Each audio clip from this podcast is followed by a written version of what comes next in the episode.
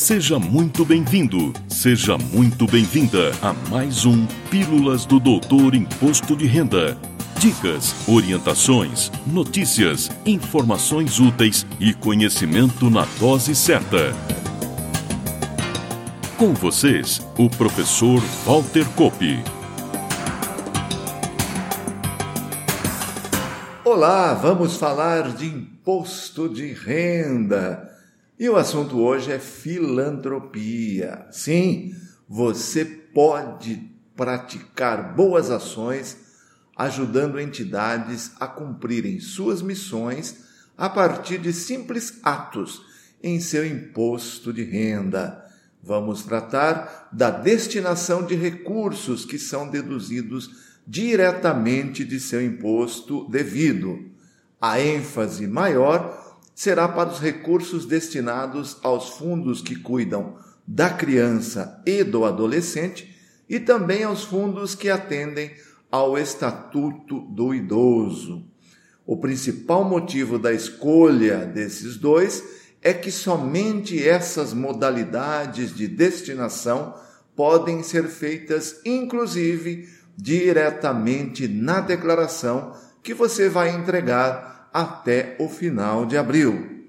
A primeira condição a ser respeitada é que, por restrição legal, somente é possível destinar parte de seu imposto de renda se você optar pelas deduções legais, antigo modelo completo.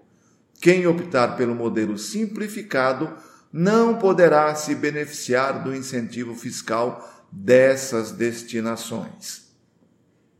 Começamos por elucidar uma confusão existente.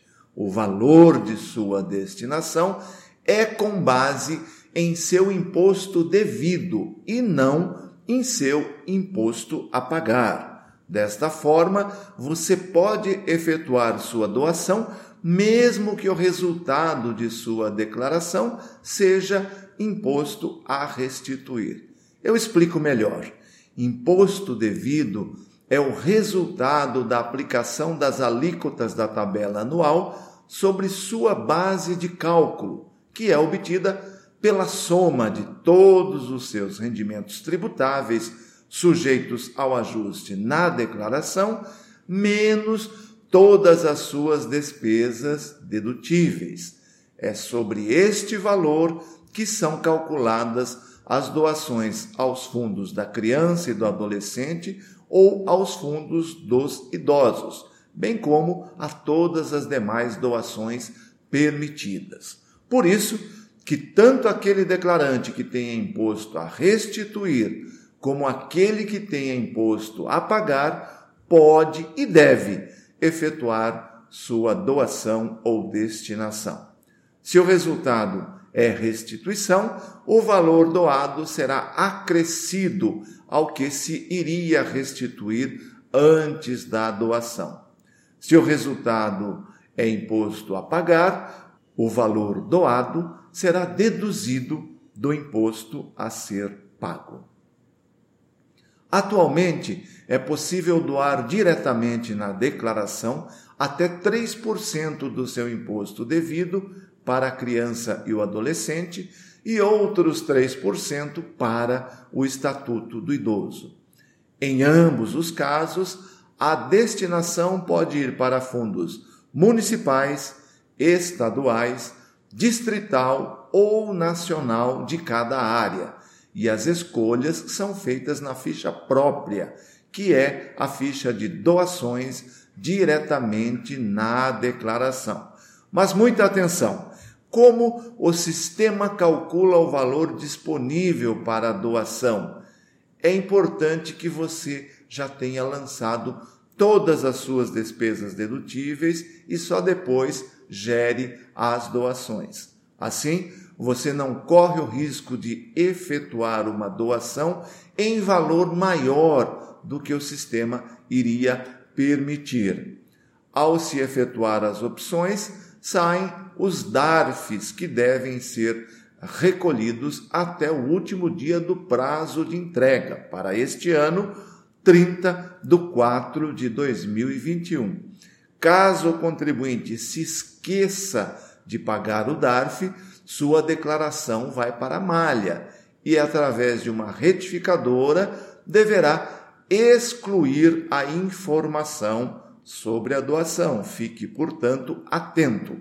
Caso venha pagar o DARF após o prazo, isso não é permitido, mas se o caixa do banco permitir, o valor será enviado ao fundo escolhido, mas a doação não será computada como benefício fiscal para você. Preste bastante atenção.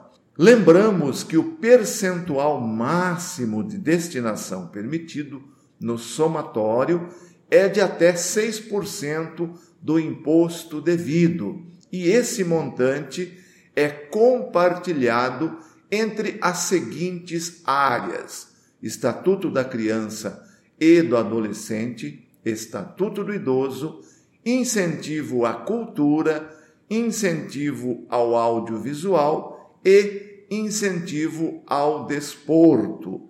As duas primeiras, conforme já dissemos, permitem a doação durante o ano calendário e também na declaração. Já as demais só permitem a doação durante o ano calendário. Além desse grupo de áreas beneficiadas que acabamos de relacionar, também é possível você destinar parte do imposto de renda, que além desses 6%, pode ser destinado 1% do imposto devido ao PRONAS PCD, que é o Programa Nacional de Apoio à Atenção da Saúde de Pessoa com Deficiência, e do PRONON, o Programa Nacional de Apoio à Atenção Oncológica. Também essas duas doações, 1% cada, somente podem ser feitas durante o ano calendário e não na declaração. Então, se agora você fizer uma doação para esses projetos, a dedução deverá ser levada para a declaração de 2022. Ficamos por aqui e reforçamos que no momento da entrega de sua declaração de imposto de renda, você pode praticar um ato de cidadania, ajudando as entidades que tanto precisam. Faça sua doação.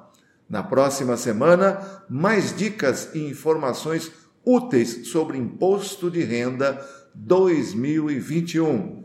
Conto mais uma vez com a sua audiência.